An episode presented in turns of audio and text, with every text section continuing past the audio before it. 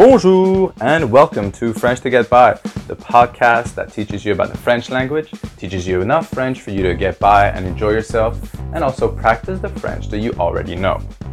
My name is Kevin Cabrera and I'm a French and English teacher at ME Education in Hong Kong. Are you ready to start? Allons-y!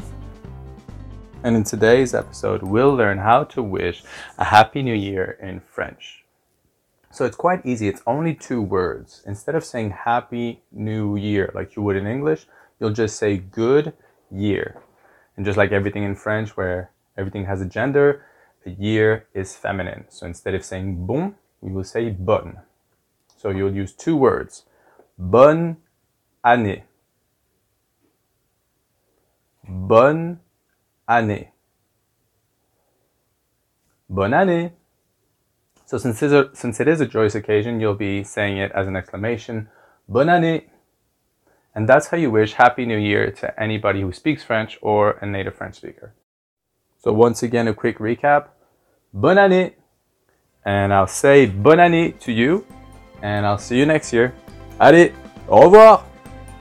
Book your next class with ME Education through our website, meeducationhk.com, or visit one of our centers in Wan Chai, Mong Kok, and Kowloon City.